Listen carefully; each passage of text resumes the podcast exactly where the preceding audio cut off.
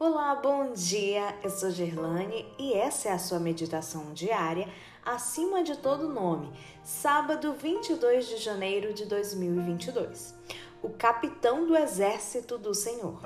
Verso de hoje, Êxodo 14, 14. O Senhor lutará por vocês. Fiquem calmos. Reflito na meditação de Cristo e na promessa: Não deixarei que fiquem órfãos, voltarei para junto de vocês. A atuação do Espírito Santo se alia ao esforço humano e todo o céu se engaja na obra de preparar o povo para resistir a estes dias finais. O fim está próximo e queremos manter o mundo futuro em vista. Meu pedido de oração é que as igrejas acordem do torpor moral para uma obra fervorosa e interessada. Oh, se vissem e entendessem que nesse último conflito o capitão do exército do Senhor lidera as hostes celestiais, misturando-se às fileiras e guerreando nossas batalhas por nós. Teremos apostasias. Elas devem ser esperadas. Eles saíram do nosso meio, mas não eram dos nossos. Toda planta que meu Pai Celeste não plantou será arrancada.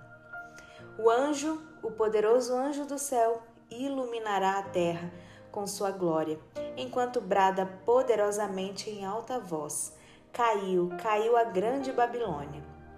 Oh, como desejo que a igreja se levante e resplandeça, porque a glória do Senhor raia sobre ela. Quanto podemos fazer em Deus se todos os agentes humanos estiverem dando o seu máximo? Sem mim vocês não podem fazer nada. Perderemos a fé e coragem no conflito se não formos sustentados pelo poder de Deus. Toda forma de mal se desenvolverá em intensa atividade. Anjos maus unem seus poderes aos ímpios.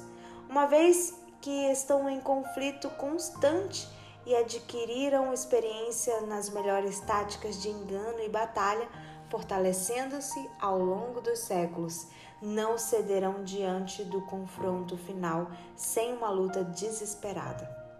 O mundo inteiro estará de um dos lados da questão. A batalha do Armagedon será travada e esse dia não poderá encontrar nenhum de nós dormindo. Precisamos estar bem despertos, como as virgens prudentes com óleo na vasilha. O que é isso? Graça graça. O poder do Espírito Santo necessita estar sobre nós, e o capitão do exército do Senhor permanecerá à frente dos anjos do céu para liderar a luta. Nossa mensagem para refletir hoje diz: Satanás e seu exército maligno farão tudo o que estiver a seu alcance para combater os exércitos de Deus. Você está pronto para assumir seu posto na grande batalha por vir? O que pode fazer hoje para se preparar? Comente aí com a sua resposta no link abaixo que eu vou adorar saber. Um bom dia para você e Deus abençoe.